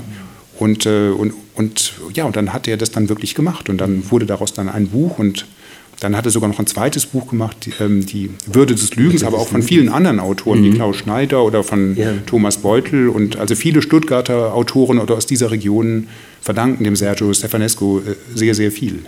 Als es dann gedruckt war, Briefe aus Amerika, äh, da hat es gute Kritiken auch gegeben für diesen, für diesen ersten Roman und für den zweiten, Die Würde des Lügens, haben Sie ja dann den Thaddeus-Troll-Preis auch bekommen. War das sowas wie der Durchbruch dann nach dem zweiten Roman? Nein, also der Durchbruch, den gab es bis jetzt noch nicht. Also ein Durchbruch ist, ist wirklich, ähm, dass man ähm, mal eine Nacht durchschlafen kann. Ähm, also, das, also das bedeutet äh, wie Kehlmann. Also für mich ist Durchbruch wie Kehlmann oder wie Levi Charov oder diese Liga. Also du, natürlich ist es ein Schritt gewesen, der mir sehr geholfen hat. Mhm. Aber Durchbruch, das bedeutet eigentlich, dass man fünf Jahre lang ähm, so schreiben kann, dass alles zu meinen Gunsten ausgelegt wird. Und dass ähm, ich ein Buch schreibe und zwei Wochen später sind alle Kritiken der FAZ und der NZZ da und, äh, und es kommen die Preise und ähm, aber, aber das, also ein Durchbruch, äh, ich, ich, hatte mal ein Erlebnis, dass ich nach einer Lesung, da war es auch so spät nachts in Esslingen und dann sollte ich noch ein paar Bücher aus meinem Auto holen, ähm, um sie zu signieren. Und dann bin ich rausgelaufen, es war im Winter, und ich sehe das Auto und laufe dann dem Auto entgegen und plötzlich, zack, stehe ich bis hier im Wasser und laufe also über eine Eisfläche und äh, krache quasi in, in das Eis hinein. Und äh, alles war hier aufgeschlitzt, ähm, weil, weil äh, das war ein zugefrorener See und den hielt ich für einen Parkplatz oder, oder für einen Spazierweg. Und in dem Moment habe ich gedacht, wie könnte man das nennen? Und vielleicht ähm, der Durchbruch oder, oder, ähm, oder wie der Autor versucht, auf dem Wasser zu laufen. Oder, Also für, ich, ich bin gerade deswegen so ein bisschen erstaunt, weil ich bei Ihnen eine Stimmung spüre. Äh, Sie sagen es ja auch ausdrücklich, ich bin dabei oder kann mir vorstellen, alles hinzuschmeißen, die sich so gar nicht mit dem deckt, was ich so an Werken von Ihnen wahrgenommen habe bisher. Das sind Bücher, die mich jedes für sich genommen alle begeistert haben, ja, die ich gelesen Ja, aber nur deswegen schreibe ich überhaupt, weil es gibt... Ja, ja. Ein, es, es, gibt vielleicht einige wenige Menschen dann, die wie ich begeistert sind von dem, was sie machen. Ob das die Welt in Weiß war oder die Schule der Arbeitslosen oder der Ministerpräsident. Es sind alles Bücher gewesen, die ich mit großer, mit großer Freude gelesen habe. Bücher, die, die für mich so ein... Ja, sich auszeichnen dadurch, dass sie einerseits äh, humorvoll, satirisch äh, äh, geschrieben sind, so dass ich immer wieder auch lachen kann, aber mir bleibt das Lachen auch zugleich im Hals stecken, weil ich weiß, dass sie mit dem, was sie schreiben, die Verhältnisse bis zur Kenntlichkeit entlarven auch. Äh. Und entstellen. Ich entstelle etwas bis zur, bis zur Kenntlichkeit. Kenntlichkeit ja. Also bis zur Kenntlichkeit. Also wenn ich jetzt gerade den Ministerpräsidenten nehme, wo dann ein Ministerpräsident einen Autounfall überlebt mit großen Gedächtnislücken und Verständnisschwierigkeiten, aber trotzdem von seinem Berater äh, dazu gedrängt wird, dazu hergerichtet wird, Wahlkampf zu machen, bis hin dazu, dass er nicht mehr öffentlich auftreten kann, weil das äh, viel zu gefährlich wäre, weil er die Worte nicht mehr so beherrscht, wie er das müsste. Dann wird ihm eine Konserve äh, zusammengestellt von einer Tontechnikerin und er bewegt bloß noch die Lippen. Also es ist so ein ist ein Buch, das klar macht in der Überzeichnung, was eigentlich in diesem Politikbetrieb oftmals passiert und wie die Menschen völlig entfremdet werden von der Politik und auch durch die Politik. Für mich ein ganz großartiger Roman gewesen.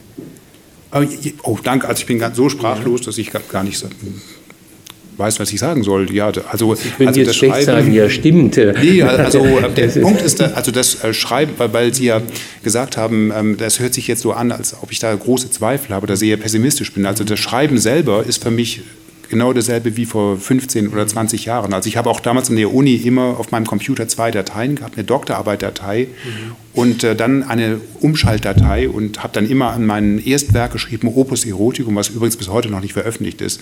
Äh, Opus Eroticum, wie man die Frauen gewinnt und wie man sie wieder loskriegt. Und ähm, das hat dann auch kein Verlag gewollt, da gab es sogar 300 Absagen. Aber habe das äh, geschrieben und immer wenn der Professor reinkam, habe ich dann umgeschaltet und war dann wieder bei der langweiligen Doktorarbeit. Und schon damals hat, hat dieses Schreiben mir wahnsinnig Spaß gemacht und daran hat sich überhaupt nichts äh, geändert. Also ich glaube, ich würde bis zuletzt, wenn man mir sagen würde, ähm, sie äh, leben nur noch wenige Monate, dann würde ich zwei Dinge machen, Fahrrad fahren und schreiben, wobei das eigentlich das, dasselbe ist. Aber, aber alles, was um das Schreiben herum passiert, also dieser ganze Literaturbetrieb, mhm. ist natürlich was ganz Schreckliches. Und das war mir damals überhaupt nicht, nicht klar, wie schrecklich das ist. Und das Schrecklichste daran ist, dass man natürlich eine, eine reine Ware ist. Man kriegt ja nur genau das, was, was sich verkauft auf einem Buchmarkt. Und, mhm.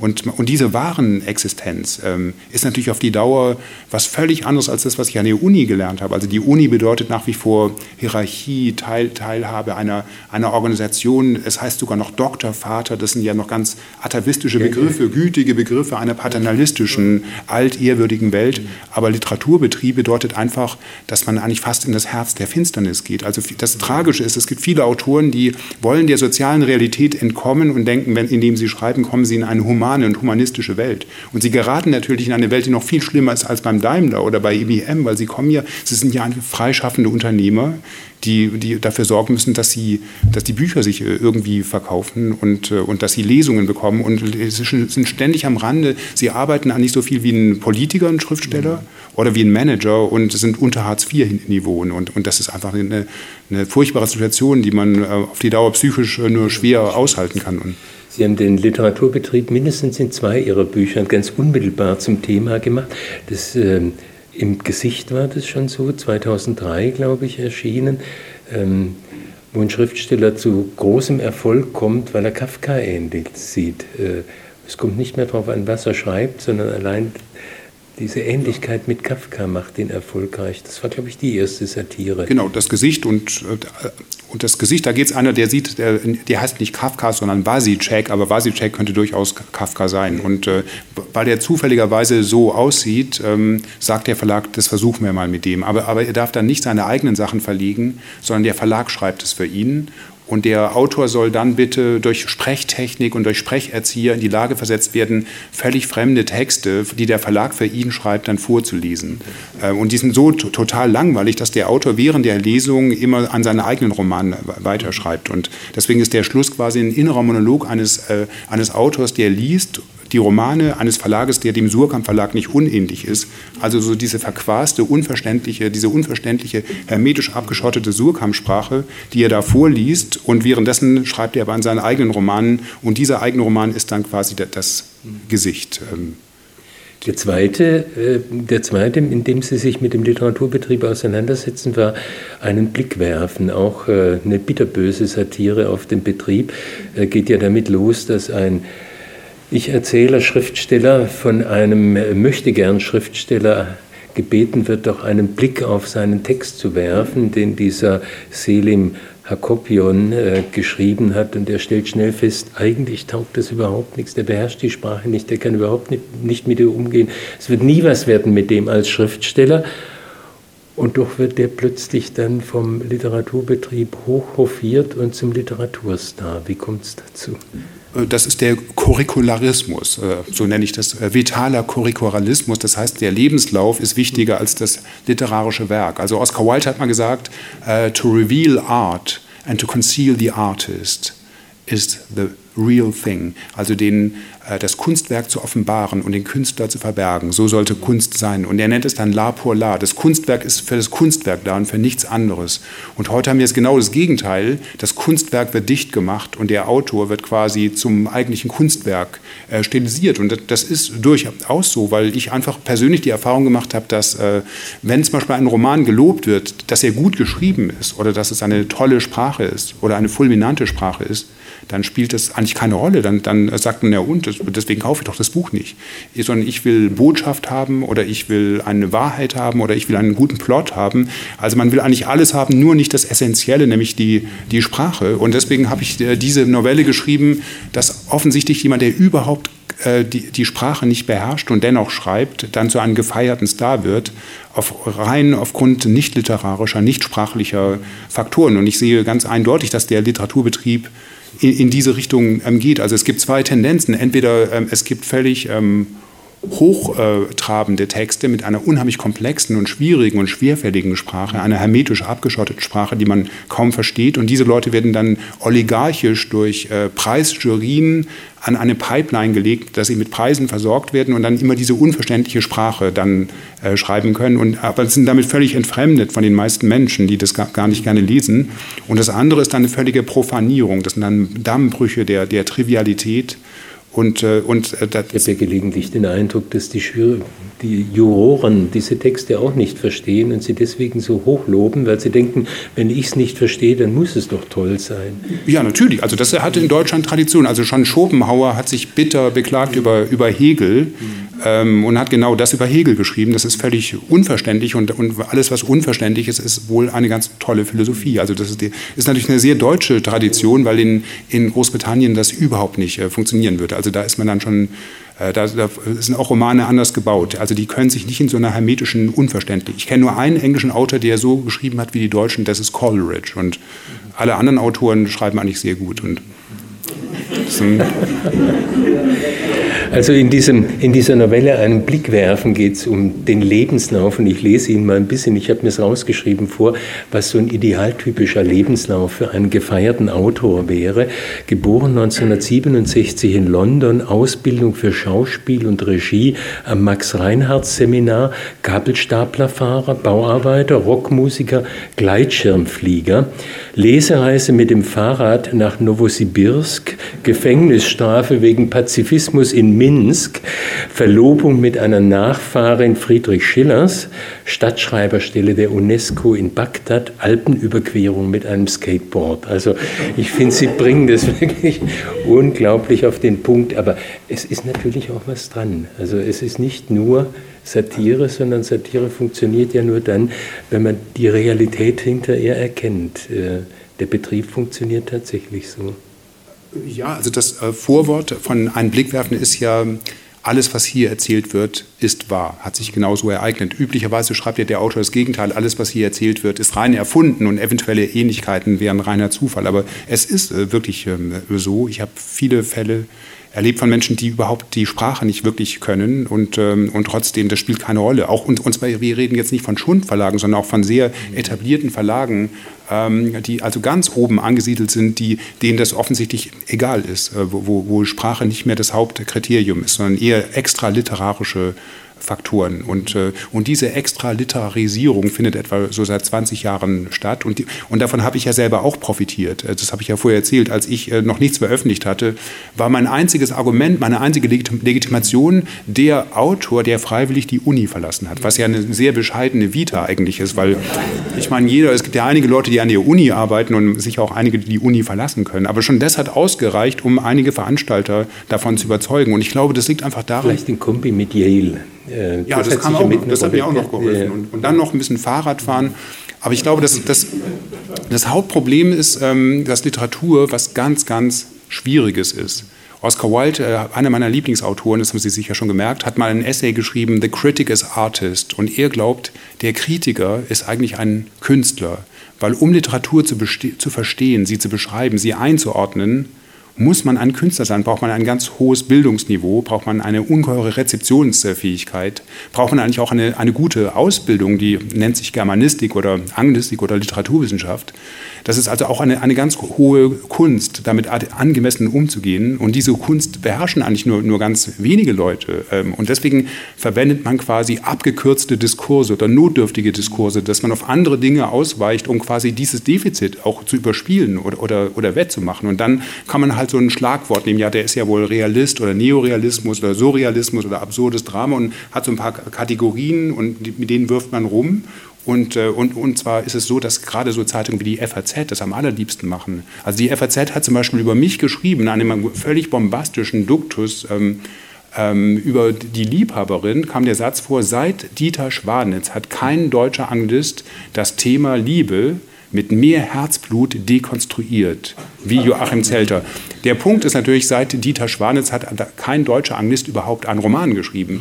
Also, also das sind völlig sinnlose Nullaussagen, Tautologien. Also selbst in der FAZ ist es sehr, sehr schwer, ähm, überhaupt angemessen über Literatur zu, äh, sprechen. Und, ähm, und ich weiß jetzt wirklich, wovon ich rede, weil ich habe da fünf Jahre promoviert und, und habe versucht, so einzelne Werke irgendwie zu verstehen und denen gerecht zu, äh, zu werden. Und das ähm, ist wahnsinnig schwierig. Das ist auch gar nicht möglich, denn um ein Werk gerecht zu werden, brauche ich Jahre äh, eigentlich. Und, und in dem gegenwärtigen Feuilleton hat man nicht Jahre, da hat man nur noch nicht mal Wochen, man hat vielleicht nur Stunden, um, um seinen Text irgendwie in den Griff äh, zu kommen. Und deswegen, glaube ich, haben wir diesen Prozess der Extraliterarisierung. Und ja, vielleicht müssen Sie ihn auch nicht in den Griff bekommen, den Text. Äh, also ich habe in der Zeit, in der ich selbst äh, sehr viel auch im Rundfunk an Besprechungen, Buchbesprechungen gemacht habe, immer den Eindruck gehabt, es ist dann gut, wenn deutlich wird, was ich mit diesem Text anfange. Das ist keine Aussage über eine Allgemeingültigkeit, äh, was den Text angeht, sondern es sind subjektive Erfahrungen, die ich letztendlich vermittle. Ich glaube, was anderes kann äh, Literaturkritik letztendlich doch nicht machen. Ja, also jedenfalls nicht eine, die für Publikum geschrieben ja. Also sie sollte einfach äh, ehrlich sein, das authentische Erlebnis, das Leseerlebnis äh, wiedergeben. Und, äh, und die andere Möglichkeit, also ich war zum Beispiel, wenn ich ein äh, Theaterstück von Pinter gesehen habe oder ein Stück von Pinter gelesen habe, war ich erstmal so überwältigt, dass ich äh, monatelang gar nichts machen konnte. Und dann habe ich es nochmal gelesen und nochmal. Und es hat Jahre gedauert, das meinte ich mit, mit, dem Griff, bis ich da überhaupt mal einen, Zugang äh, gefunden habe. Und, ähm, ähm, und, und, und deswegen ist es wahrscheinlich viel schwieriger, über Literatur zu schreiben, als, als selber Literatur äh, zu schreiben. Und da würde ich widersprechen, aber Ähm, wie sehen Sie sich denn selbst als Autor? Also wir haben jetzt ein paar Mal darüber geredet, oder Sie haben angedeutet, äh, welche Literatur bei uns sehr favorisiert wird, auch im Feuilleton. Es ist eine Literatur, wie Sie sie nicht schreiben, auf jeden Fall. Wie verstehen Sie sich selbst als Autor? Also im Sinne von Schlagworten, also wenn ich, also ich komme sicher sehr stark aus der englischen Literatur, von so Autoren wie Fielding auch, der sehr viele Comic Novels im 18. Jahrhundert äh, geschrieben hat. Ähm, also sehr stark auch von der Satire, ähm, von dem aber, aber nicht nur von der Satire, sondern eher von dem Absurden und, und Komischen. Weil das ist auch beim Ministerpräsidenten ja nicht nur ein Spiegel, den man jetzt den Politikern vorhält oder der Gesellschaft, sondern es geht ja auch um eine grundsätzlich groteske Situation, nämlich dass da jemand ähm, eine Rolle spielen kann, die er gar nicht spielen kann. Und der Held heißt übrigens äh, Klaus Urspring und das ist der Name meiner Schule. Also es ist ja nicht nur ein Roman über, über, äh, über die Politik, sondern auch ein Roman über die Existenz. Und es geht also bei mir nicht nur um die Satire, sondern eher um das Absurde an, an sich. Und äh, wenn ich mich irgendwie einordnen müsste, dann eher, dass ich vom absurden Drama komme, von von also Leuten wie Pinter oder, oder, oder, oder Beckett. Und absurd hat natürlich bei uns den Klang, es ist lächerlich oder zweitrangig oder, oder es ist irgendwie witzig oder Comedy. Aber absurd heißt eigentlich, dass die Welt nicht wirklich stimmig ist, dass die Welt ähm, aus den Fugen geraten ist. Oder wie Hamlet sagt, uh, the world is out of joint and I, cursed spite, I was chosen to set it right. Und ich habe immer den Eindruck, die Welt ist völlig aus den Fugen, sie ist völlig absurd und deswegen braucht man auch eine Sprache des Absurden, um das zu benennen und damit, äh, damit irgendwie zurechtzukommen. Ich habe irgendwo ein Zitat von Ihnen gefunden, da haben Sie gesagt, äh, Sie sehen sich als volkstümlichen Trivialschriftsteller ja. in der Tradition Shakespeares. Also, und von Marlowe und Shakespeare, ja. Wenn man nur den volkstümlichen Trivialschriftsteller nimmt, dann klingt das zunächst mal noch ganz anders, als wenn dann so ein Name wie Shakespeare hinterherkommt. Aber würden Sie das nach wie vor sagen? Und es ist natürlich eine, eine, Provokation. Das habe ich dann, das ist schon fast die Replik auf die Verlage wie Surkamp oder Hansa, ja. die, die sowas ja genau nicht gern. Nicht, die würden ja, ja für ihre Autoren genau das Gegenteil sagen. Und natürlich hört sich volkstümlich ganz schlimm an, Trivialautor hört sich noch, noch schlimmer, schlimmer an. Ähm, aber dann plötzlich Marlowe und Shakespeare. Der Punkt ist natürlich, dass Shakespeare und Marlowe waren natürlich damals Leute, die für ganz normale Leute geschrieben haben. Also Marlowe äh, war damals ein Theatermacher, der extrem erfolgreich war und dessen Figuren, seine Bösewichte stehen den Bösewichten von James Bond-Filmen in nichts nach. Und es waren sehr gut besuchte Bühnen, die waren nicht subventioniert damals. Und die Massen sind dahingeströmt und, äh, und Shakespeare hat äh, Marlowe dann sehr nachgemacht zunächst mal, bis er dann seinen eigenen Stil äh, gefunden hat. Und, ähm, und sein erstes Stück ist absolut äh, Titus Adronicus, Titus Adronicus, ist völlig blutrünstig. Also da versucht er auch erst mal 25 Leichen zu produzieren, ähm, um, um auch die, äh, die, die, äh, diese Sehnsucht nach Action und Blut, also fast wie heute, dem irgendwie gerecht zu werden. Und, und das ist auch dramaturgisch dann teilweise ganz schlecht, dass der, also der Vater bringt seinen eigenen Sohn um, nur weil er im Weg steht. Und einem Mädchen werden äh, beide Hände, also sie wird erst vergewaltigt, dann wird, wird ihr beide Hände abgehackt und damit sie das nicht aufschreiben kann, wie er es getan hat, und noch die Zunge rausgeschnitten. Also man würde einfach sagen, das ist völlig geschmacklos. Äh, und das ist es vielleicht sogar. Und dann gibt es noch Wortspiele, äh, die Frau hat keine Hände mehr. Oh, I cannot handle my, my My Rapist und, und so. Also man denkt, das ist ja völlig geschmacklos, aber genau so hat Shakespeare angefangen. Ähm, und, und da merkt man, zweierlei. Also erst, er, er, schreibt für die Massen, aber auch für Eliten. Und er hat was völlig Hyperbolisches, also ein, Duktus der absoluten Übertreibung und der Hochsteigerung und deswegen nennt man auch äh, äh, diese Epoche damals auch eine manieristische Epoche. Also Shakespeare ist kein Klassiker im Sinne von Aristoteles, sondern Shakespeare ist eher ein Manierist, wo, wo diese aristotelischen Ausgewogenheiten und Maßeinheiten überhaupt nicht funktionieren. Das ist was völlig Überbordendes und deswegen hat man auch immer wieder versucht, Shakespeare einzufangen und so Sondereditionen zu machen. Im 19. Jahrhundert gab es einen Bowdler, der, der hat dann für Mädchenpensionate so äh, sexuell gereinigte Erfassungen gebracht, ähm, äh, weil es gibt ja durch, durchaus derbe Sätze, wo, wo ein Aristokrat über seinen unehelichen Sohn sagt, there was good sport at his making.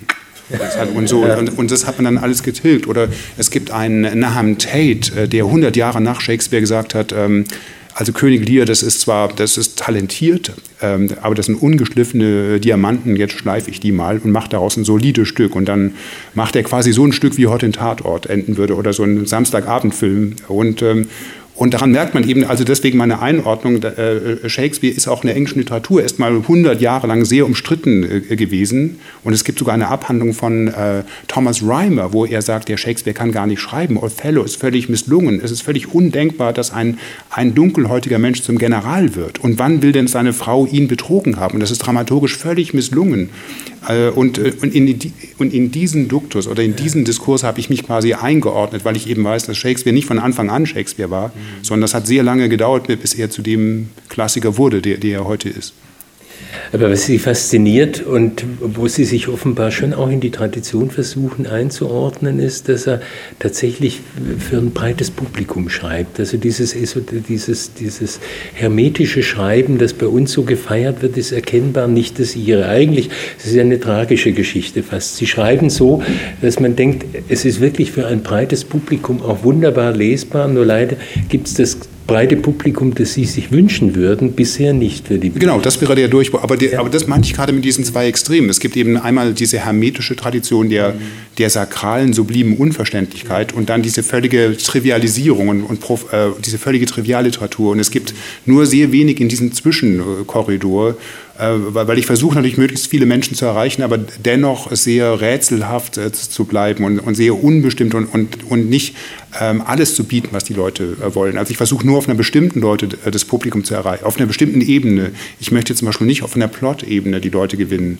oder im Sinne von, von so Handlungsstrategien, dann heiratet er die und dann das und dann, also das kommt für mich überhaupt nicht in Frage, sondern ich will die auf, einer, auf der Ebene gewinnen, wo man, ähm, ja, wo es immer noch Literatur ist oder wo es immer noch um Sprache geht oder um das Absurde und, und um, um das Szenario und das äh, ist natürlich schon eher ein englischer Stil, ähm, und in England gibt es diesen breiten Korridor zwischen dem Unverständlichen und dem völlig Profanen. Profanen gibt es eben Autoren wie Fielding oder Stern oder, oder, oder, oder äh, Defoe ähm, oder Jonathan Swift oder Oscar Wilde. Da gibt es eine riesige Tradition einer solchen Schreibweise. Dies, und diese Tradition gibt es in Deutschland nicht in, in dem Maße müssen wir jetzt alle dafür sorgen, dass die rausgebildet wird, diese Tradition. Ähm, jeder muss versprechen, dass er mindestens drei Leser gewinnt für Sie und das oh, bei das jeder Lesung und dann wird das alles wunderbar klappen. Das wäre eine wunderbare Spendeaktion. Wann beginnen? beginnen?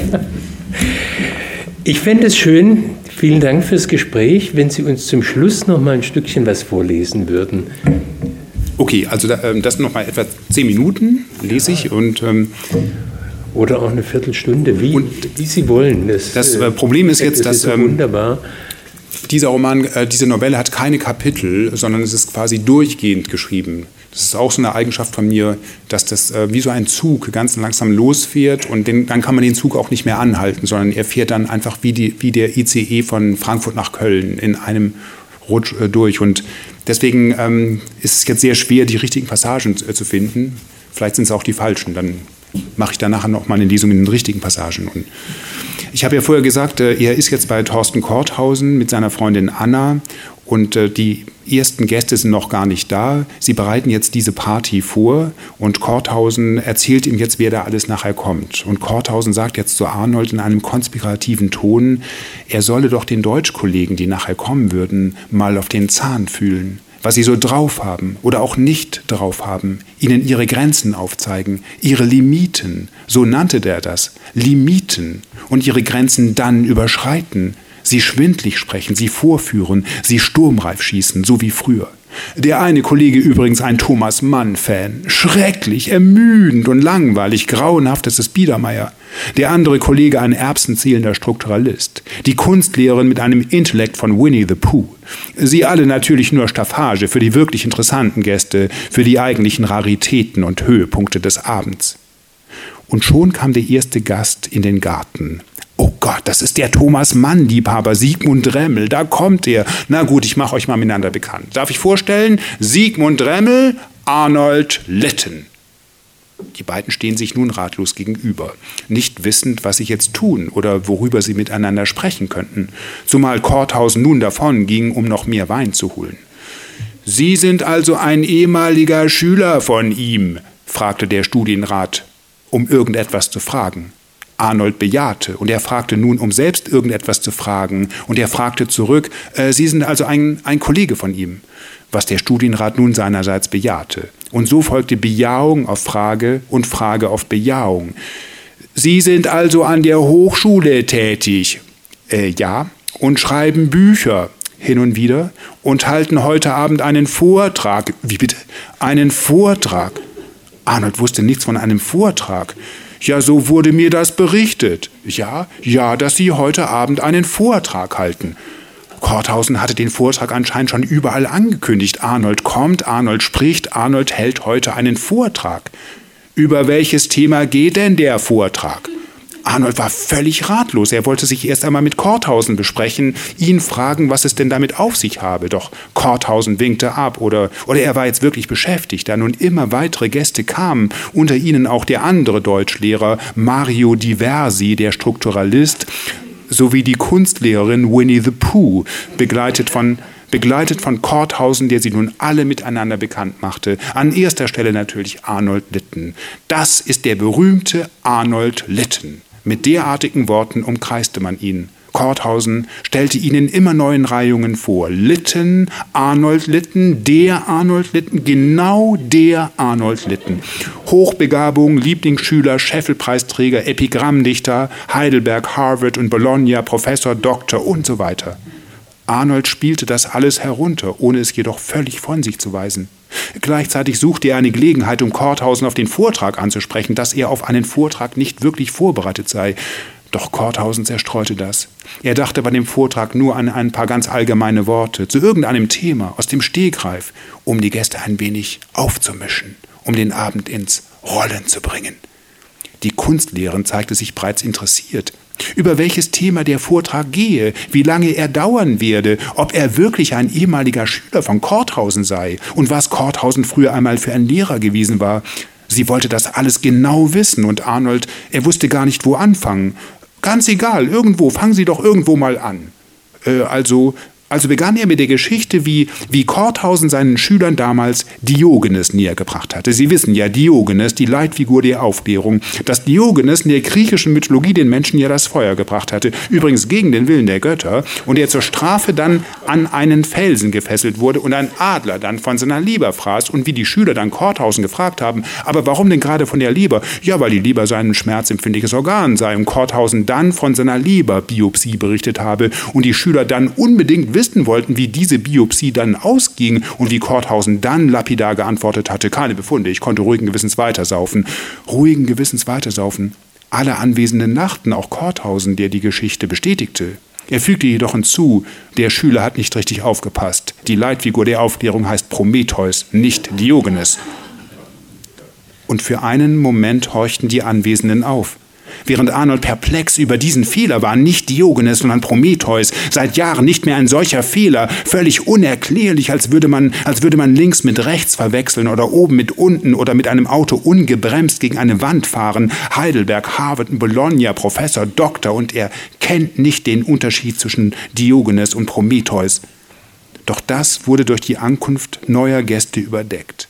Es kam ein Lateinlehrer namens Steimle. Korthausen stellte ihn mit Wollust vor. Ein Mann, der sich noch mit Inbrunst erregen könne und sei es nur über ein falsch gebrauchtes lateinisches Wort. Er sei ein wirklicher Empörer. Er lese jeden Tag unzählige Zeitungen auf der Suche nach grammatikalischen Fehlern und er schreie bei jedem gefundenen Fehler auf, ha, das ist falsch, das ist eindeutig falsch. Und er laufe dann aufgebracht durch das Lehrerzimmer und rufe bei der betreffenden Zeitung an, um das zu melden und um sich zu beschweren. Und er meldet das gleich auch beim Oberschulamt. All diese unsäglichen Fehler. Ja, irgendjemand muss es ja tun, so Steimle, irgendjemand muss es ja tun. Ja, und er schaue Fernsehen, so Korthausen, aus keinem anderen Grund, als weil dort die grammatikalischen Fehler in Massen auf die Zuschauer niederprasselten und sie zugrunde richteten. Und er rufe immerzu bei irgendeinem Sender an, um sich zu beschweren, ob man denn nicht einmal die einfachsten lateinischen Wörter korrekt gebrauchen könne, dass man doch so etwas nachschlagen könne oder ihn fragen könne. Ja, natürlich kann man mich das fragen, jederzeit kann man mich das fragen, sagte Steimle. Ganz schlimm seien die Konjunktivfehler. Wenn ein Sprecher oder ein Schreiber nicht mehr zwischen Konjunktiv 1 und Konjunktiv 2 unterscheiden könne, dann werde Steimle ungemütlich. In der Tat ungemütlich. Korthausen delektierte sich an dieser Ungemütlichkeit, während Steimle hinzufügte, es sei in der Tat schlimm, wenn man nicht mehr zwischen realen und irrealen unterscheiden könne, dann sei das nun mal schlimm. Deshalb, so Korthausen, könne Steimle keine Nachrichtensendung mehr hören oder sehen, ohne sich über Grammatikfehler zu empören. Ein sprachlicher Fehler wiege für ihn schwerer als ein Bürgerkrieg oder eine Hungersnot. Sie wiegen nicht schwerer, sie sind eine Form von Bürgerkrieg und Hungersnot, erklärte Steimle. Und vor lauter Fehlern im Fernsehen und in den Zeitungen kriege er die Katastrophen der Welt gar nicht mehr mit so wie nach Steimles Auffassung die meisten Menschen vor lauter Katastrophen den Sprachverfall unserer Welt nicht mehr mitbekämen. Er habe deshalb, so Korthausen, einen Verein zur Rettung der lateinischen Sprache gegründet und bei der Gelegenheit gleich noch einen Verein zur Rettung der deutschen Sprache sowie eine Art Lateinpolizei, die gegen die schlimmsten Verunglimpfungen der lateinischen Sprache einschreite und bei der Gelegenheit auch gleich noch eine, eine, ein Verein zur schlimmsten Verunglimpfung der deutschen Sprache. Also von morgens bis abends Sprache, Sprachfehler, Sprachverwirrungen, Sprachverstümmelungen. Er sei ein Fehlerfahnder, ein Empörer, ein Beschwerer. Er rauche nicht, er trinke nicht, er trinke nicht einmal Kaffee. Er beschäftige sich lieber mit den Horden zeitgenössischer Sprachfehler. Er sei also hier als Gast völlig deplatziert. Die einzige Vorliebe, die ihm, so Korthausen, jenseits seiner Sprachpedanterie bekannt sei, das sei seine Freude an Apfelkuchen.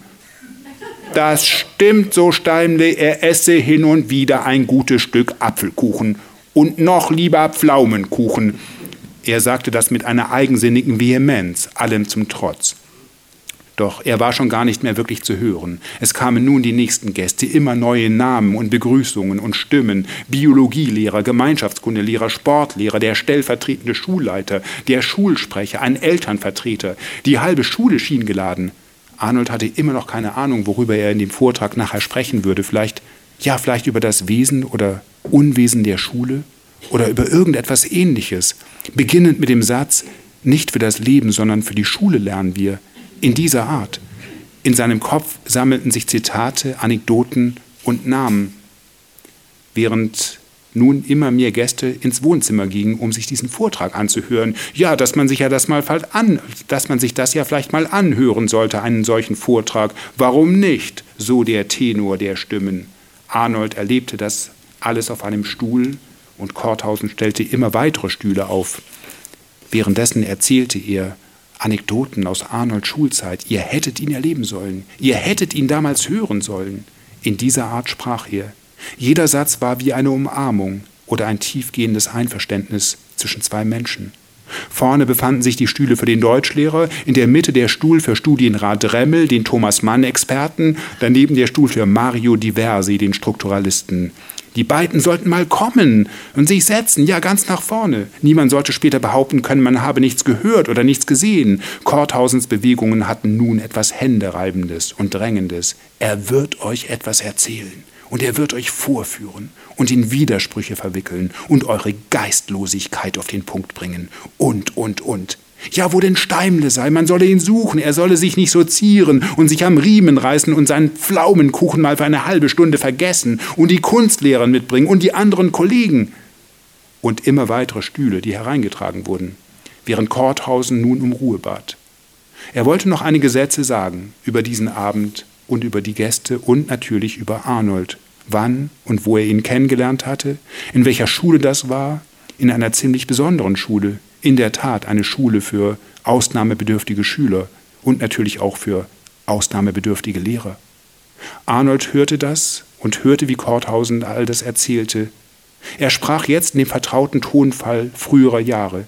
Erst jetzt hörte Arnold diesen hochgesteigerten Tonfall wieder in seiner ganzen Bandbreite, hanseatisch und zugleich lächelnd, die Stimme hoch und wieder runter, jeder Satz geschwungen, wie, wie eine Verneigung, aber auch mit einem Anflug von Ironie. Nichts ist eigentlich, wie es ist. Alles ist eigentlich uneigentlich. Und das Uneigentliche ist das einzig Wirkliche, Eigentliche. So der Ton. Jetzt hörte Arnold ihn wie früher. Er hörte Korthausens ersten Auftritt in seiner Klasse. Korthausen sprach jetzt wie damals, über das Schachbrett gebeugt. Ja, ja, das ist ja ziemlich aussichtslos. Wie bitte? Ja, die Stellung von Schwarz. Glauben Sie? Ja, dann probieren Sie es aus. Diesen Wortwechsel hörte Arnold nun, genau, genau so, wie er ihn damals gehört hatte. Und er hörte auch seine erste Note, die Note 1 bis 6, die er für seinen ersten Aufsatz bekommen hatte. Für einen Aufsatz, der stellenweise brillant gewesen war und dann wieder unglaublich schlecht, auf engstem Raum. Und er hörte, wie seine weiteren Noten dann mit jeder Klassenarbeit immer besser wurden. Er hörte seine Eigenarten und seine Besonderheiten. Er hörte seinen Abituraufsatz, für den er den Scheffelpreis bekommen hatte. Er hörte sein Studium, seinen Magister, sein Staatsexamen und seinen Doktor. Er hörte sein ganzes Leben. Er hörte Heidelberg, Harvard und Berlin. Er hörte Professor, Doktor und Doktor. Er hörte Bücher und Aufsätze und immer weitere Bücher, die er geschrieben hatte und die er noch schreiben wollte. Und er hörte das Wort Interpunktion. Arnold spricht jetzt. Er spricht übrigens ohne Interpunktion. Und das das war das Stichwort für den Beginn des Vortrages. Er spricht nun ohne Interpunktion. Ohne Interpunktion, ohne ein Manuskript, ohne einen Plan, ohne ein wirkliches Thema. All das würde sich noch erweisen mit den ersten Sätzen, mit dem Klang seiner Stimme und mit den Blicken des Publikums.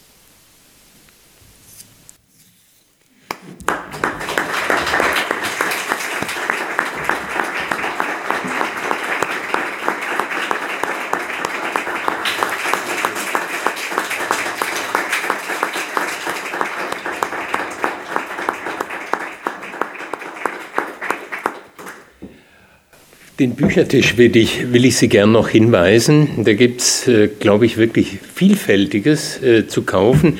Nicht nur Wiedersehen, Wiedersehen sehr zu empfehlen, aber auch vieles anderes sehr zu empfehlen. Ostern steht vor der Tür, Weihnachten kommt auch demnächst, also denken Sie dran heute Abend. Sie signieren gern, bleiben hier zum Signieren. Gut, dann bedanke ich mich ganz herzlich bei Ihnen. Kommen Sie gut heim nachher. Danke.